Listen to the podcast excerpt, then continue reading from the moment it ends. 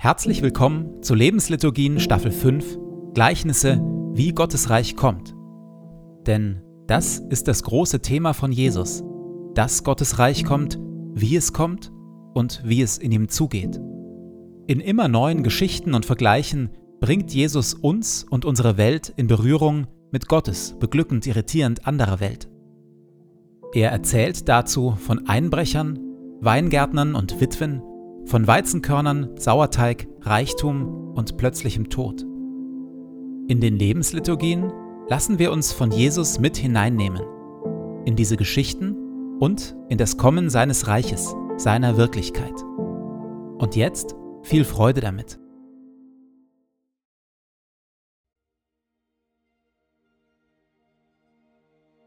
Zu Beginn lasse ich es ruhig werden in mir.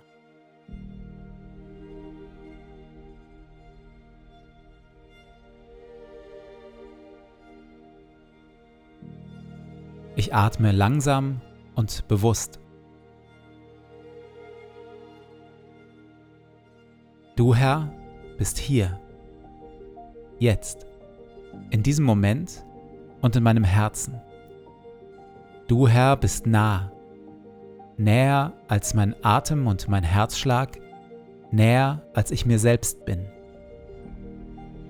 Du Herr bist Wirklichkeit wirklicher noch als alle Freude, Schmerz oder Sorge. Du, Herr, bist hier, jetzt und schaust mich liebevoll an.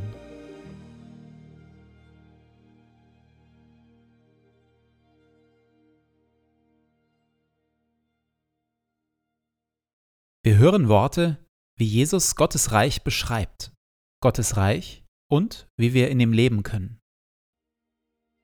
Glücklich zu preisen sind die Sanftmütigen und die Friedensstifter, denn sie werden die Erde besitzen und Kinder Gottes genannt werden.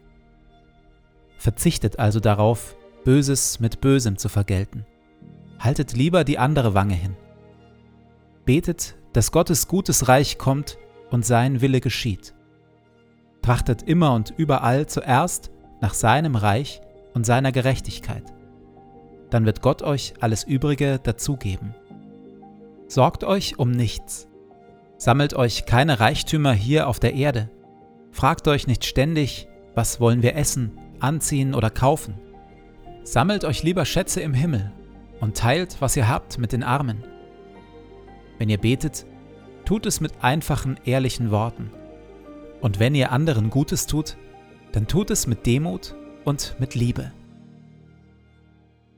verurteilt und richtet niemanden. Denn selig sind die Barmherzigen und die, die arm sind vor Gott. Jetzt haben wir ein paar Folgen lang davon gehört, dass das mit dem Kommen von Gottes gutem Reich gar nicht so einfach ist, dass Misserfolge und Rückschläge dazugehören, dass es unsererseits regelmäßige Zeiten der Gemeinschaft mit Gott braucht, ein offenes, demütiges, liebendes Herz, und beständiges Ausjäten von Disteln und Dornen. Das klingt nicht nur anstrengend, das ist es auch. Aber wie so oft bei Gott ist dies nur eine Dimension. Heute erzählt Jesus uns von einer anderen Dimension des Reiches Gottes.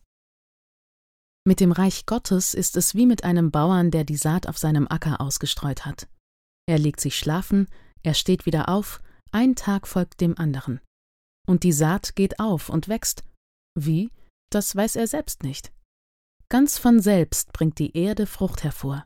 Zuerst die Halme, dann die Ähren und schließlich das ausgereifte Korn in den Ähren. Sobald die Frucht reif ist, lässt er das Getreide schneiden. Die Zeit der Ernte ist da. Während auf der einen Seite gilt, dass das Kommen des Reiches Gottes unser ganzes Herz und unseren ganzen Einsatz braucht, gilt auf der anderen Seite in gleichem Maße, Niemand und nichts wird Gott daran hindern, sein gutes Werk zu tun hier auf der Erde. Seine Saat geht auf und wächst. Zuerst die Halme, dann die Ähren und schließlich das ausgereifte Korn in den Ähren. Wir Ackerbauer Menschen können das eigentliche Wachsen von Gottes gutem Reich weder selbst herbeiführen noch dauerhaft hindern. Das Reich Gottes wächst bzw. kommt. Mit dem Reich Gottes ist es wie mit einem Bauern, der die Saat auf seinem Acker ausgestreut hat. Er legt sich schlafen, er steht wieder auf, ein Tag folgt dem anderen. Und die Saat geht auf und wächst. Wie? Das weiß er selbst nicht. Ganz von selbst bringt die Erde Frucht hervor. Zuerst die Halme, dann die Ähren und schließlich das ausgereifte Korn in den Ähren. Sobald die Frucht reif ist, lässt er das Getreide schneiden. Die Zeit der Ernte ist da. Wir sollten also bei allem eigenen Einsatz und aller eigenen Leidenschaft für Gottes gute Sache niemals verkrampfen. Nicht krampfhafte Sorge oder angespannter Kampf oder ängstliches Starren auf all die Reich Gottes Hindernisse sollten unsere Herzensgrundhaltung prägen, sondern gelassene Zuversicht. Ein vertrauensvolles, geduldiges Herz, das schlafen geht, aufsteht, wieder schlafen geht, wieder aufsteht und dabei froh und zuversichtlich darauf vertraut, dass Gottes Reich kommt und sein Wille geschieht, auch wenn es manchmal ganz und gar nicht danach aussieht. Denn selbst das Gleichnis Jesu, das uns in den letzten Folgen beschäftigt hat, das mit den diebischen Vögeln, dem felsigen Boden und den Disteln und Dornen, endet ja so. Ein anderer Teil schließlich fiel auf guten Boden. Die Saat ging auf, wuchs und brachte Frucht. 30, 60 oder sogar hundertfach. In der Stille übe ich mich in der gelassenen Zuversicht und in dem Vertrauen, dass Gottes gutes Reich kommt und sein Wille geschieht.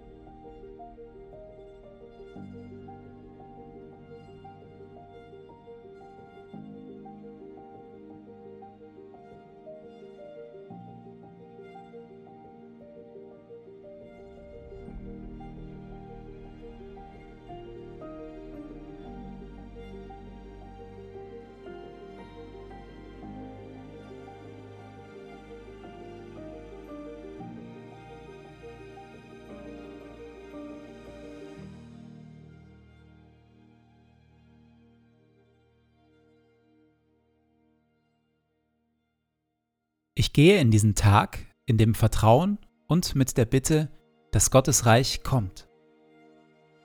Herr mein Gott, öffne meine Augen für deine Wirklichkeit, für das, was du tust und für das, was du heute durch mich tun willst.